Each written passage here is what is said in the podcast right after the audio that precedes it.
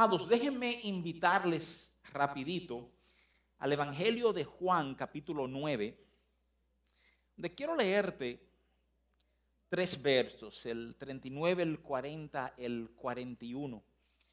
déjame, déjame darte rapidito el contexto, este pasaje del Evangelio de Juan, un pasaje que yo, yo amo, yo he predicado de con frecuencia, ¿verdad? Pero en esencia el recuento es el recuento de un ciego, quien es visto por los discípulos de Jesús. Los discípulos le preguntan a Jesús, ven acá, ¿quién fue que pecó? ¿Verdad? Mira qué cosa, ya, en la mente de ellos hayan aprendido a asociar algunas cosas, ya han aprendido a asociar temas como enfermedad, temas, ¿verdad?, de la lucha en la vida con el pecado. Ellos dicen, ¿quién pecó? ¿Pecó él o sus padres para que naciera ciego? Y, la verdad que es una conversación fascinante, de esas conversaciones inclusive, que nos enseñan a nosotros que en momentos tú y yo pensamos que estamos entendiendo todo y francamente no hemos comenzado a entender nada. Ellos, ellos le plantean a Jesús lo que tu profesora de lengua española te hubiera definido como una pregunta cerrada. ¿Quién pecó? ¿Él o sus padres? Esa pregunta tiene dos posibles respuestas, no otra, ¿verdad? Pero muchas veces, como sabe hacer Jesús, ¿verdad? Él, él, trae otra perspectiva. Tú y yo vemos A y B. Él ha visto C, D, E, Q, F, conoce una R por allá atrás, vio una Z una vez, ¿verdad? O sea, Él ha visto lo que tú no has considerado. Y lo, lo extraordinario de esta historia es que Jesús el escupe, el hace lodo, se lo unta en los ojos al ciego, lo manda a lavar al estanque. Si lo ve, y el ciego va y el ciego recupera su vista. Y esto, miren qué cosa, consideren esto por un momentito. Jesús devolverle la vista a este ciego ha producido un lío extraordinario. Un lío extraordinario. Porque inclusive las autoridades religiosas ya habían dicho que si alguien profesaba que Jesús era el Mesías, sería excomulgado de la sinagoga, sería votado de la iglesia. ¿eh? Y, y, el capítulo se centra, mira qué cosa fascinante, se centra no en el milagro de Jesús, sino en la interrogación que los líderes someten a este ex ciego. Y es una conversación fascinante, te, te, te animo a leerla, ¿verdad? Porque tú estás viendo estos hombres bien educados, bien entendidos en las cosas de Dios, tratando de hacerle preguntas a este hombre que aparentemente es un tipo muy sencillo, muy simple, pero hablando de la verdad de lo que Jesús ha hecho en él. Y es extraordinario.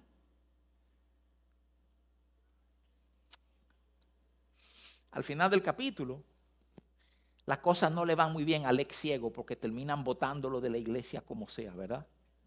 Lo, lo impresionante es que la Biblia nos dice que Jesús se entera de lo que ha pasado y Jesús vuelve a acercársele a él. Y déjame, déjame leerte estos versos, ¿verdad? Dice Juan 9, 39, ¿verdad? Bueno, bueno, el último contexto es este, cuando, cuando Jesús vuelve a donde el ciego para, para hablarle, para consolar su corazón, para revelársele, pues los fariseos, esos líderes religiosos, están ahí. Y ahí se arma un dime y te diré, se llama un cruce de fuego, ¿verdad? Que es parte de lo que quiero leerte en estos versos. Juan 9:39 dice, dijo Jesús, para juicio he venido yo a este mundo. Entonces, oye esto, para que los que no ven, vean, y los que ven sean cegados. Entonces, algunos de los fariseos que estaban con él, al oír esto, le dijeron, ¿acaso nosotros también somos también ciegos? Jesús les respondió, si fuerais ciego, no tendríais pecado, mas ahora porque decís vemos, vuestro pecado permanece, ¿verdad? Y, y, te digo, esa conversación es extraordinaria considerando que todo lo que desencadenó el encuentro fue la sanidad de un ciego. Mira, la Biblia registra múltiples milagros de Jesús. De hecho, si tú tomas los evangelios y los secuencia, hay al menos, al menos 27 milagros de Jesús citados en el consejo de los evangelios, ¿verdad? Uno dice, ¿por qué usted dice al menos, pastor? Porque, porque el evangelio de Juan nos dice que él hizo muchas otras cosas que no registraron, ¿verdad? Pero si fuéramos específicos, hay por lo menos 27 diferentes milagros registrados. El milagro más frecuente que Jesús hace, el que tuve que él hace varias veces, casi nunca de la misma manera, pero lo hace varias veces, es abrir los ojos de algún ciego, devolver visión. Y es curioso porque, porque cuando tú examinas, ¿verdad? Los, los propósitos de Jesús tú comienzas a entender que dentro de los propósitos, de los por qué vino, vino, vino para mostrarnos al Padre. Lo que, lo que Él vino a hacer demanda que tú y yo seamos capaces de mirarlo, de verlo, de percibirlo correctamente. Pero este encuentro con los fariseos, de alguna manera debe, debe mover nuestros corazones. ¿Por qué? Porque en esencia, si fuéramos a resumir algunas de las ideas de ese cruce de fuego, de ese intercambio de disparos, ¿verdad? Tú te das cuenta que lo que se está diciendo es que es posible pasar la vida con los dos ojos físicamente abiertos y todavía no ver correctamente ni entender correctamente nada de lo que está pasando en tu entorno. O sea, a lo mejor tú no eres ciego físicamente, pero eso no quiere decir que tú ves. Recuerdo muchos años atrás un, un amigo, un ministro, ¿verdad? Que explicaba, le decía, tenemos que entender, tenemos que entender que vista, vista es una función de los ojos, pero visión es una función del corazón. Y por eso es completamente posible poder ver y no tener visión, no tener entendimiento, no ser capaz de percibir lo que realmente está pasando en un momento. Y de hecho, qué fácil fuera si simplemente el que no tuviera visión fuera ciego y ya. Pero de nuevo, el intercambio con los fariseos de Juan 9 debe como, como llevarnos a hacer algunas preguntas, debe llevarnos a mirarnos, nos debe llevar a ese momento donde preguntamos, acá, pero, pero ¿y yo?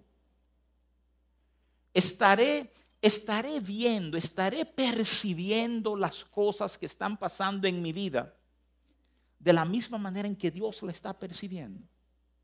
Y que si yo estoy viendo cosas en mi vida y estoy o, o enfocando los detalles que no son los más relevantes, o, qué tal si estoy como, como mal leyendo lo que está pasando en la vida? ¿Cómo, cómo sabemos si, si yo no soy de aquellos, verdad? Que aún con los ojos abiertos, no estoy viendo todo lo que debo ver.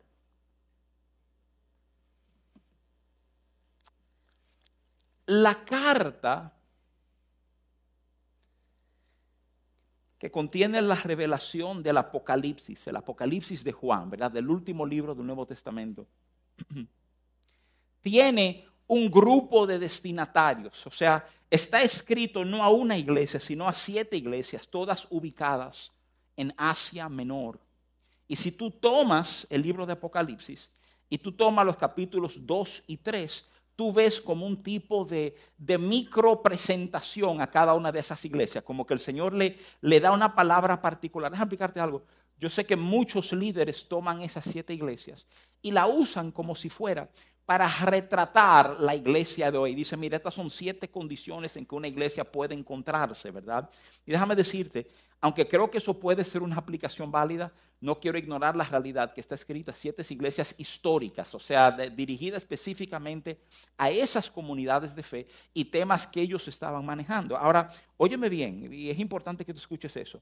Hay, hay una iglesia, la iglesia de la Odisea, ¿verdad?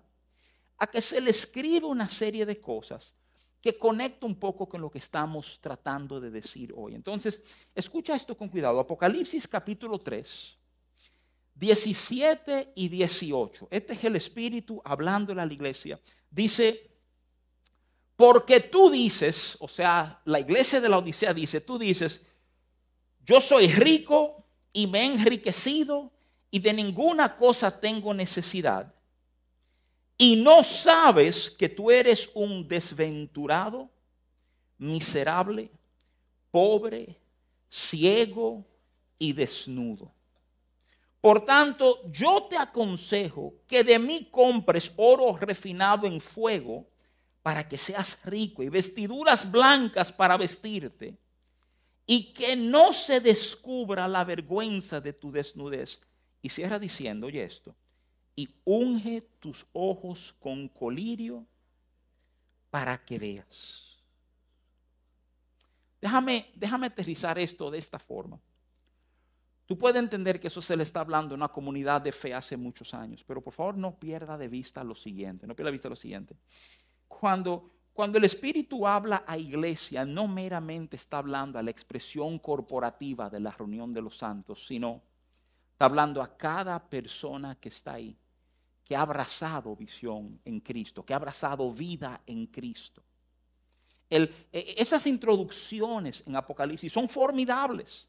Porque, porque si algo nos enseña, nos enseña que la vida de iglesia no es perfecta. Las iglesias tienen distintos errores. A la de Éfeso le dicen que han perdido su primer amor. Y mira qué cosa, y esto es, esto es bueno que tú lo sepas para que tú aprendas a discernir cuando es Dios que está trayendo una corrección a tu vida. Oye, cuando es Dios que está trayendo corrección a tu vida? Dios va a señalar tu metida de pata, pero Dios también te va a dar la respuesta, la solución, los pasos que tú tienes que dar para salir de ahí. Porque el Espíritu del Señor nunca es meramente humillarnos o avergonzarnos. O sea, no hay gloria en eso. Eso es lo que hace el enemigo. Nos recuerda nuestros errores y nuestro pasado para que vergüenza domine nuestros corazones, ¿verdad? O sea, pero cuando Él está envuelto, o sea, la idea es restauración, la idea es terminar, y esto lo vamos a entender al final del mensaje, en un punto más alto que a donde comenzamos. Te estoy hablando de iglesia porque yo quiero que tú entiendas que estas iglesias no son comunidades antiguas en Asia Menor, no. Esta es mi vida hoy, este es mi corazón, este soy yo. Y la iglesia de la Odisea es algo incómodo de mirar. Es, es incómodo de mirar porque cuando tú pesas esos versos, o sea, qué declaración extraordinaria. Tú dices, yo soy rico, me he enriquecido, de ninguna cosa tengo necesidad. Oye, oye, la opinión de la iglesia la opinión tuya, ¿cómo tú estás? Bien, tengo todo lo que necesito, no hay necesidad. ¿eh? el Señor, el Señor les responde diciendo, no sabes que tú eres un desventurado, miserable. Tú dices rico, yo digo pobre, ciego y desnudo. Y tú estás diciendo que tú no tienes necesidad de ninguna cosa. O sea, pero mira cómo habla Dios cuando retrata la condición real de la iglesia. Le está diciendo, espérate, tú estás, tú estás pero muy lejos de lo que tú piensas de ti mismo. Casi 180 grados de diferencia. Yo soy rico, no me hace falta nada. Tú eres un pobre y anda en cuero. Tú me dices que no te falta nada. ¿eh? Son de esas cosas que uno oye y dice, pero ven acá que, que tiene que mover nuestro corazón a una pregunta muy seria. ¿Cómo pasó eso? ¿Cómo pasó que terminamos viendo, mirando, entendiendo, valorando algo tan distinto, tan lejanos, tan desconectados de lo que Dios está afirmando y diciendo y valorando sobre nuestras vidas. Por favor, recuérdense, por, lioso, por mal sabor que esta crítica deje en tu boca, no podemos ignorar que es una iglesia.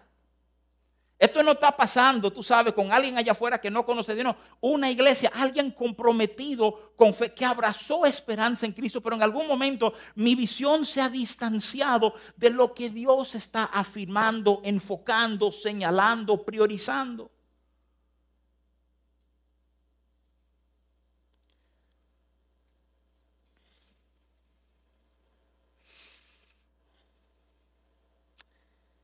¿Cómo pasó? Vamos a examinar los cómo de manera rapidita. Porque a donde quiero centrarme hoy no es tanto en el cómo pasó, sino en el qué hacemos ahora. Cómo eso pasa tiene muchas razones por las cuales eso pasa. Fundamentalmente, las heridas y los dolores de la vida tienen la potencialidad de hacernos reenfocar nuestro entorno. Y comenzamos a reenfocarlo a través del lente del dolor, no de la esperanza que Él nos habló. Esto no es un asunto, y me interesa que entendamos esto. Esto no es un asunto de, de, hermanitos débiles o de gente que son flojas en la fe. No, no, no, no. Es que cuando el dolor nos agarra, cambia cómo vemos cosas. Cuando las circunstancias no son las que tú esperan, eso va haciendo algo en nuestros corazones. Y muchos de nosotros no somos muy diestros en manejar mi corazón cuando me he sentido decepcionado. Y déjame decirte esto, en confianza, con frecuencia nos decepcionamos con Dios. Porque no entendemos que Dios respondió o hizo como yo entendía que Él tenía que hacer. Y yo me siento decepcionado con Dios o de alguna manera eh, desalentado con Dios y tiendo a tragarme eso porque tú sabes, no es muy sabio pasarme tiempo en la iglesia diciendo a los hermanos que estoy ofendido con Dios. Y por no saber manejar eso correctamente en mi corazón, poco a poco me voy a ir amargando, me voy a ir frustrando, voy a ir distanciándome de la visión que yo debo tener. También es cierto que hay liderazgo malo que nos lleva a nosotros perder nuestra visión. Nos frustramos con personas, con, con el líder que dijo que iba a hacer y no cumplió, con el pastor que, que no hizo lo que yo entendía que él tenía que hacer y nos vamos decepcionando con líderes. Y eso también va, va tornando nuestra visión, va afectando cómo percibimos, cómo valoramos. Te soy franco, yo creo que la causa principal es que somos descuidados con nuestros propios corazones. No lo monitoreamos lo suficiente, no lo chequeamos, no lo revisamos. El libro de Proverbios, ustedes lo saben, nos llama sobre toda cosa guardada, guarda tu corazón porque de él mana la vida. Y tantas veces permitimos que disparate comience a correr en nuestro corazón. Óyeme bien, nunca pasa de nuestros labios. Pero, corre en nuestro interior y pensamos y meditamos y nos frustramos y nos lo volvemos a tragar. Y ese proceso de reciclar ese disparate termina pasándome una factura en cómo yo veo lo que está pasando. Mire, ella dijo algo hoy en el tiempo de alabanza que yo espero que quede pegado en tu mente, en tu corazón, de esa cosa como que se nos pegue y no se nos quite nunca. Mire, ella dijo, la fe es contagiosa. Déjame decirte algo, sin entrar en todas las implicaciones teológicas de esa declaración, simplemente decirte, por eso necesitamos esto. Tú necesitas mañanas como la de hoy. Tú necesitas mañana para levantar tus manos y cantar, mi Dios es más grande, mi Dios es más fuerte. Y no solamente, escúchame, no solamente puedes decirlo en tu mente, tiene que salir de tu boca. Algunos tienen que vocearlo con todas las fuerzas que tienen. Óyeme, óyeme, óyeme. Porque tú te has acostumbrado a una vida de pensamiento interior que ha ido distorsionando tu visión.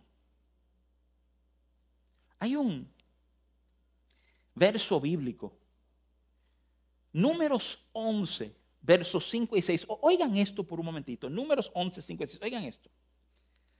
Nos acordamos del pescado que comíamos en Egipto de balde, de los pepinos, los melones, los puerros, las cebollas y los ajos.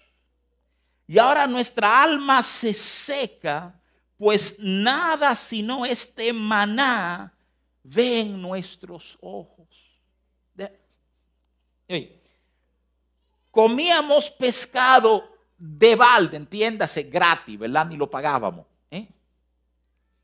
Pepinos, melones, puerros, cebollas. Señores, esa es la lista de compra de mi casa.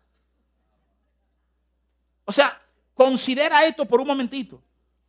Ellos están describiendo a Egipto como la sirena. Ve y busca pepino y melones y puerro y trae par de pecaditos. Oh, pero ven acá. Y se les olvidó algo. Se pregunta, ¿se le olvidó algo aquí? Y antes que un vivo digo, sí, las uvas. No. Se le olvidó que eran esclavos. Se le olvidó que si te nacía hijo varón, te lo quitaban y lo mataban delante de tus ojos para que los hombres no incrementaran el número y pudieran retar la autoridad de los egipcios. Se te olvidaron esos detallitos. Es impresionante, señores, es impresionante como cuando nuestra visión comienza, tú dices, ¿y cómo se turbó la visión de ellos? Señores, la visión de ellos se turbó en su continua queja. O sea, en su queja continua, comenzaron a mirar atrás y con ojos abiertos recordaban mal, enfocaban las cosas que no eran las céntricas. ¿Sabes cuál es el problema? De recordar mal tu pasado. Tú recuerdas mal tu pasado. Tú vas a confundir tu presente. Y eso va a turbar todo tu entendimiento de tu mañana. Oíme bien. Llevarte al momento de confundir tu ay, los melones que no comíamos. Te lleva al momento de ver mal todo. Solo este maná. Déjame darte, este detallito. Yo, he enseñado algunas veces sobre el maná. A mí me impresiona que cuando la Biblia detalla el maná, uno de los detallitos que nos dice es que es dulce. A mí siempre me ha impresionado ese detalle de parte de Dios. Él no tenía que ser el maná dulce, pero lo hizo dulce. Esto es vital que tú lo entiendas. Estamos hablando de visión. Hablando de poder ver cómo Dios ve, entender cómo Dios entiende, cómo en nuestras vidas, aún amando a Dios, pueden pasar cosas que nos permiten enfocar equivocadamente. La provisión de Dios. Cuando tú hablas de provisión, la gente se anima, porque todo el mundo quiere que Dios le provea. No entendemos provisión. ¿Tú entiendes que provisión, por favor escucha la palabra, provisión la provisión de Dios está diseñada para apoyar la visión que Dios ha dado. Entonces, yo no he visto provisión de Dios, es que tú no estás viendo la visión de Dios. Hace rato te desenfocaste, te peliste, te como tú no estás viendo correctamente, tú tampoco estás viendo lo que Dios ha provisto. Tú ves lo que Dios ha provisto y tú dices, estoy harto de esto que Dios ha ¿Qué es lo que ellos están diciendo? Lo único que mis ojos ven es maná. Y yo haciendo memoria de los pecaditos y de los melones y del puerro y de las cebollas. Lo único que veo es maná. Aquí entre nosotros, ¿sabías tú que maná no era el fin? Que a ellos se le fue dicho el fin. Lo voy a introducir en una tierra donde, ¿qué? ¿Te acuerdas cómo Dios lo describió? Una tierra que fluye leche y miel. Maná era como yo te iba a sostener hasta que llegáramos al lugar donde fluye leche y miel. ¿Sabes por qué te hartaste del maná? Porque tuviste que comerte los 40 años. ¿Por qué? Por ti mismo. Tú te hartaste del maná. Oye, aquí entre nosotros, 40 años hartaría cualquiera, ¿verdad? Pero, pero, pero pensémoslo detalladamente. Todo ese tiempo en el desierto no es porque era el plan y el diseño de Dios para ustedes. No, la Biblia es categórica en explicarnos que duran ese tiempo en el desierto. Porque no hay visión, no hay entendimiento. Entonces, hasta lo que fue dado como provisión se vuelve un lío, una desgracia. Es un problema. Y no es verdad que es un problema. No es verdad que eso es lo que está pasando. ¿eh?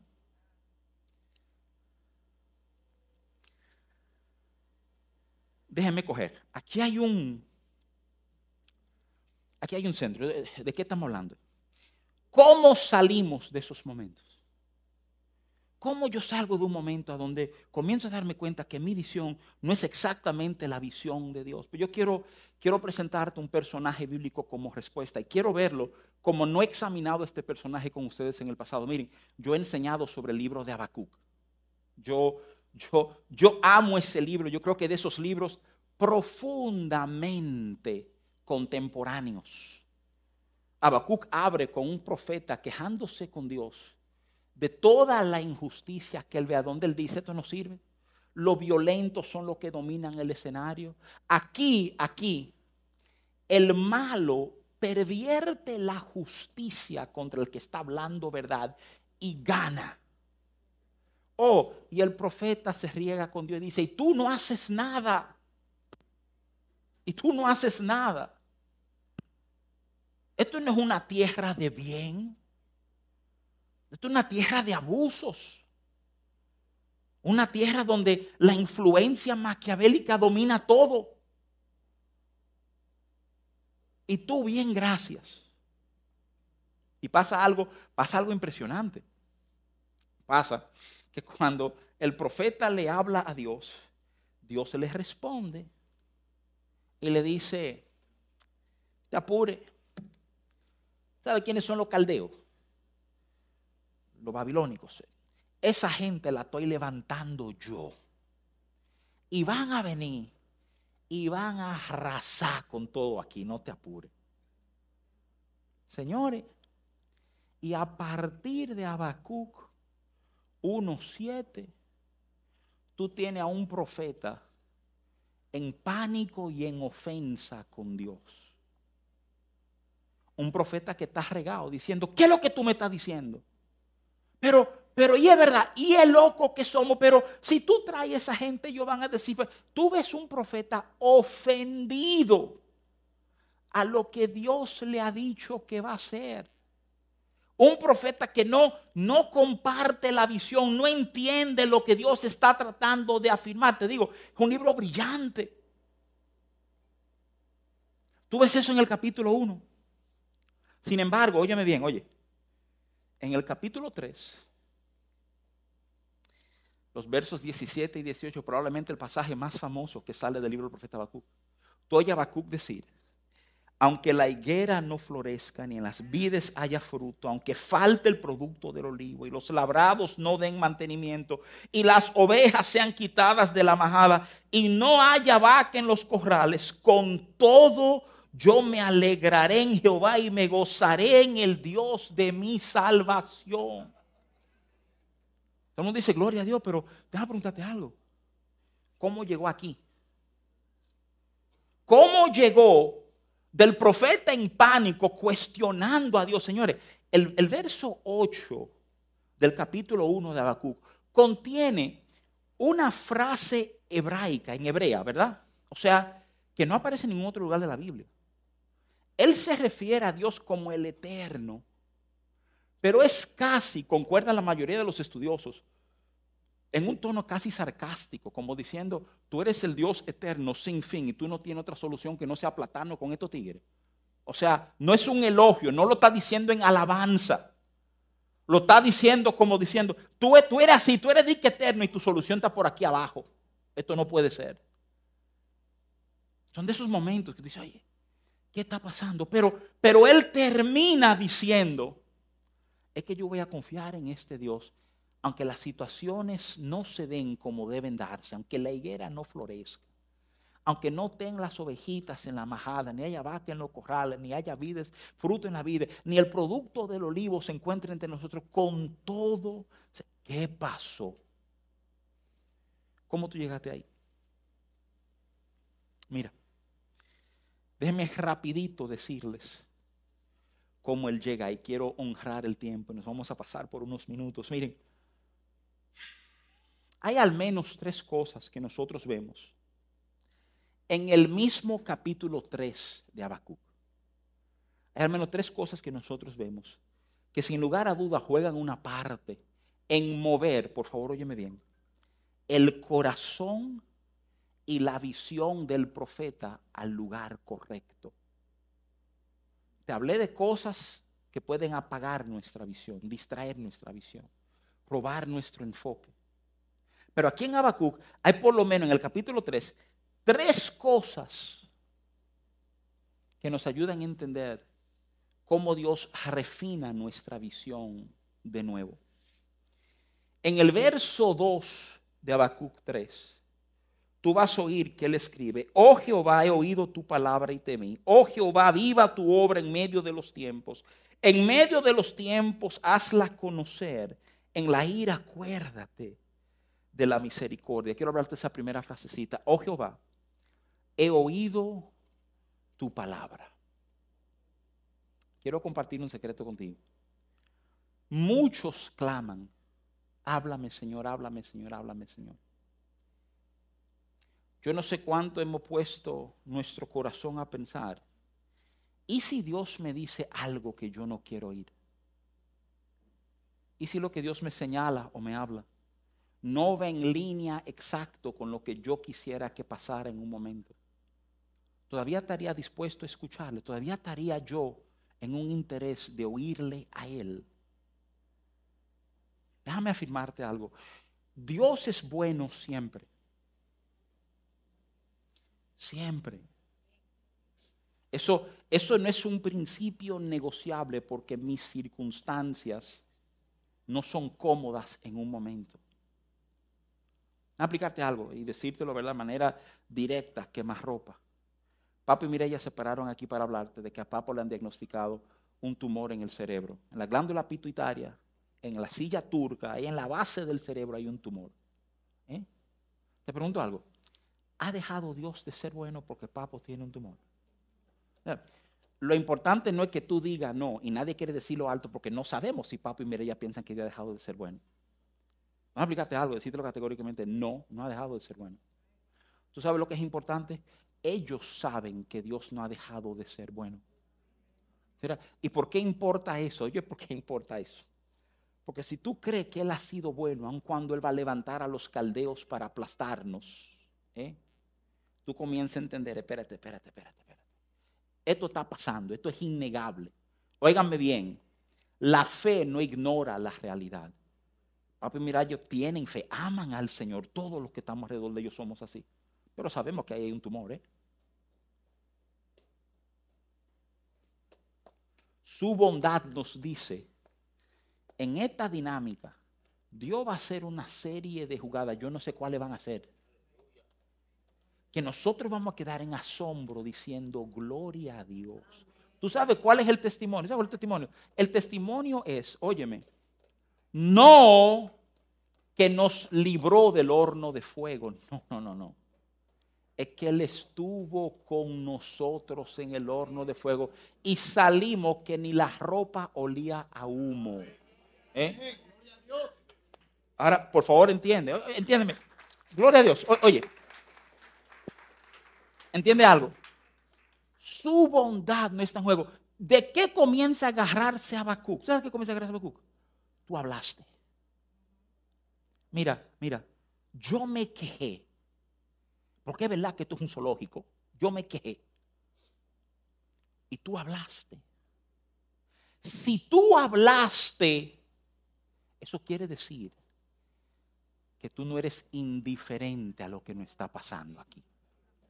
Óyeme bien, posiblemente yo no quiera que los caldeos vengan, pero, pero ya yo sé que tú no eres indiferente a lo que aquí está pasando.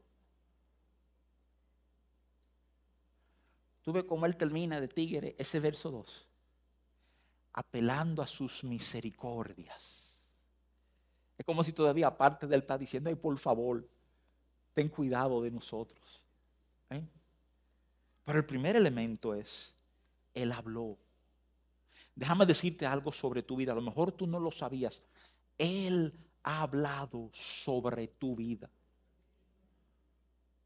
A lo mejor tú eres de esos que te da un poquito de vergüenza que te pongan en el centro o saberlo.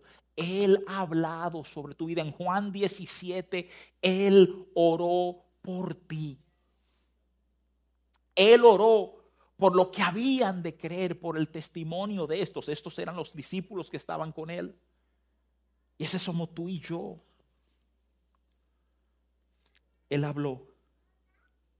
el segundo elemento, y tú lo ves del verso 3 al 6 de Habacuc 3, o sea, Dios entró en acción.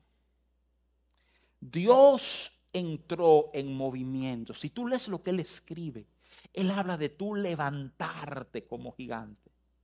Óyeme, levantarte como gigante.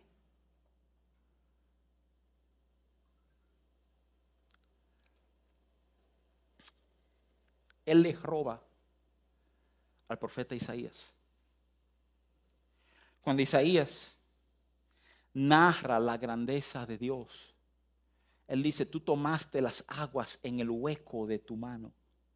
Habacuc dice, tú mides las aguas.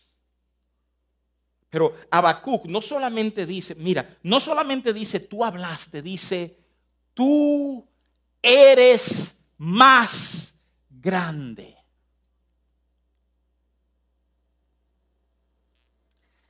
¿Te acuerdas ser chiquito? Pequeño, niño. Cuando el tema de grande importaba. Yo soy más grande que tú. Y eventualmente él jugaba la baraja. Sí, pero mi hermano es más grande que tú. Hasta que uno jugara la baraja, mi papá es más grande. Mi papá es más grande que tu papá. Y de alguna manera, tener un papá grande se volvía el tema que determinaba el universo. ¿eh? Decirte algo. Esa discusión no es de niños solamente. Tú tienes que saber que tú tienes un papá grande Tú tienes que saber que Él es grande, porque si tú no crees que Él es grande, te va a coger un tumor y tú vas a decir que el tumor es más grande que Él. Y algo en tu corazón tiene que poder responder, perdóneme como si fuéramos carajitos diciendo, mi papá es más grande.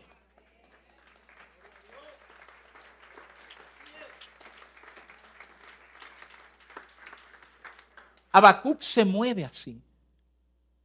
Él dice, tú hablaste. Tú eres grande.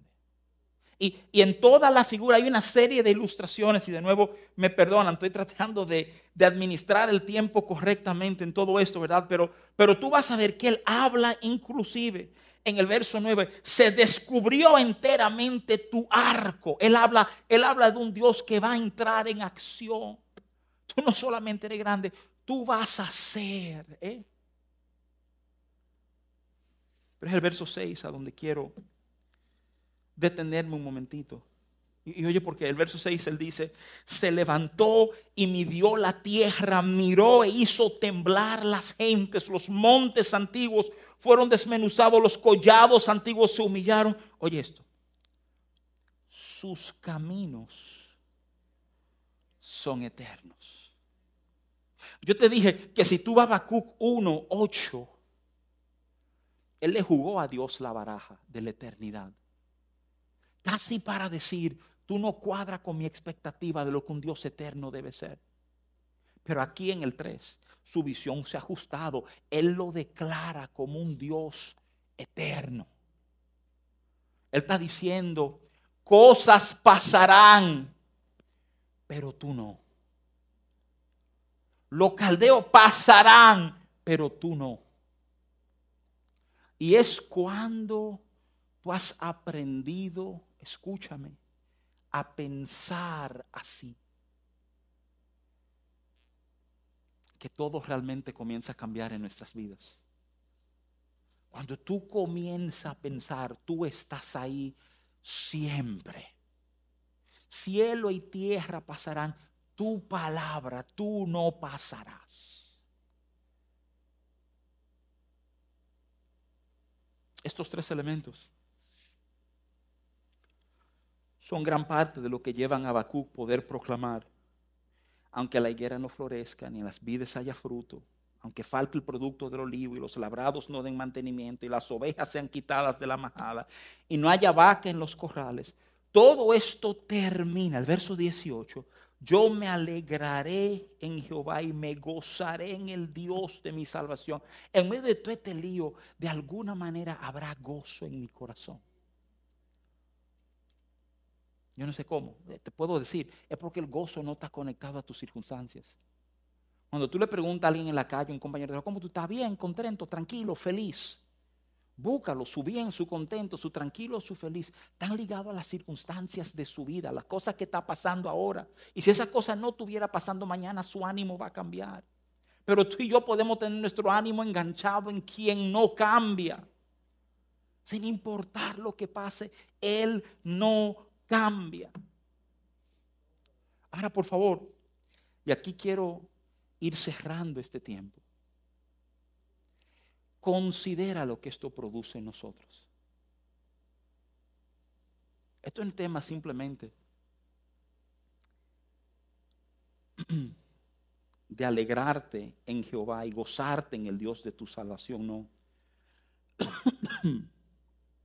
El verso 19 de Habacuc, el cierre del libro, dice esto, oye bien, dice, Jehová el Señor es mi fortaleza el cual hace mis pies como de siervas y en mis alturas me hace andar. Esto está chévere. Yo voy a enfocarme en Dios, aunque el mundo colapse, aunque la higuera no florezca, aunque quiten las ovejas, no haya el producto del olivo, no haya vides, en el, no frutos en la vida. Todo eso va a pasar. Yo voy a enfocar a Dios. Yo voy a aprender a gozarme y alegrarme. Pero entonces Él dice lo que eso hace en nosotros. Eso hace dos cosas en nosotros. Si tú eres capaz de mantener tu enfoque, tu visión puesto en eso, hay dos cosas que pasan. Primero, fortaleza a nuestras vidas. Nemías lo dijo muchos años atrás, el gozo del Señor es mi fortaleza. Por eso él habla de alegrarse, de gozarse. Él dice, eso va a ser la fortaleza de Dios, pero entonces te dice algo te dice algo que es vital que tú y yo podamos valorarlo y entenderlo en nuestros corazones. Él dice, así es como Él me va a equipar para andar en los lugares altos. Los lugares altos habla de promoción, habla de terminar en un lugar más alto, por ende, mejor del que yo estaba antes de que toda esta situación comenzara. Mira qué cosa. Traigo a los caldeos y el fin de los caldeos es que tú termines en un lugar más alto. ¿Estás entendiendo eso? ¿Estás entendiendo que el lío que hay en tu vida ahora mismo tiene el diseño de Dios llevarte a un lugar más alto?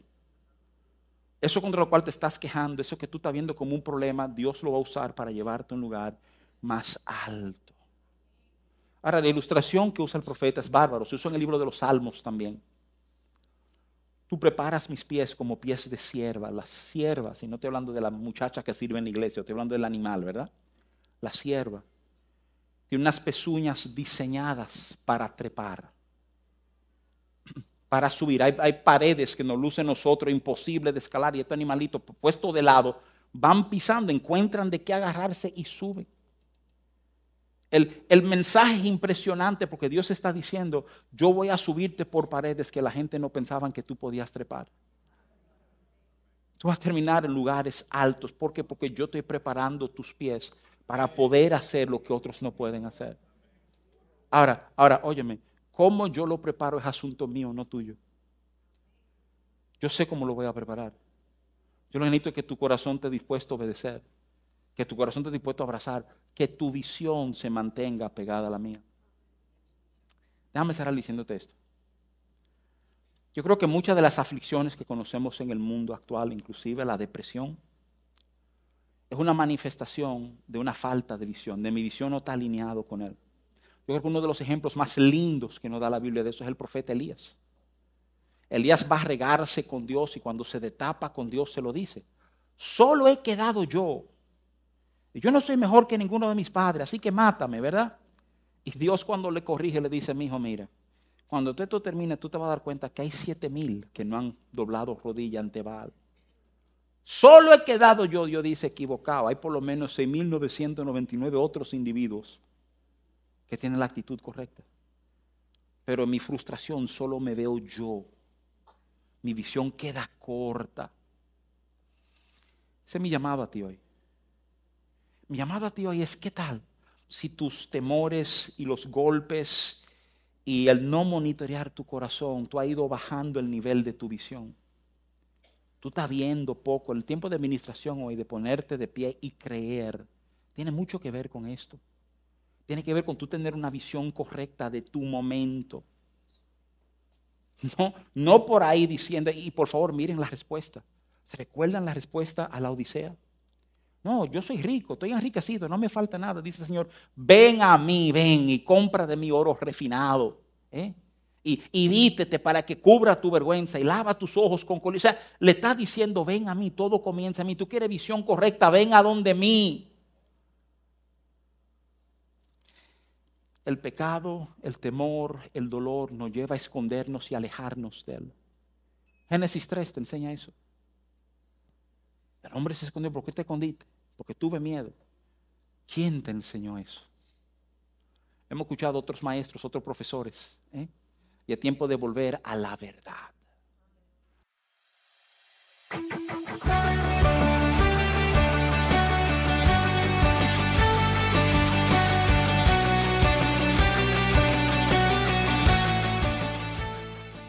Somos palabras de vida. Nos encanta sumergirnos en la presencia de Dios. Creemos en modelarnos amor unos a otros. Practicamos la gratitud y demostramos honra. Este es un lugar diseñado para ti. Te invitamos a que formes parte de nuestros viernes de vida. El segundo viernes de cada mes se reúnen los matrimonios. El tercer viernes de cada mes se reúnen los hombres y el cuarto viernes de cada mes se reúnen las mujeres.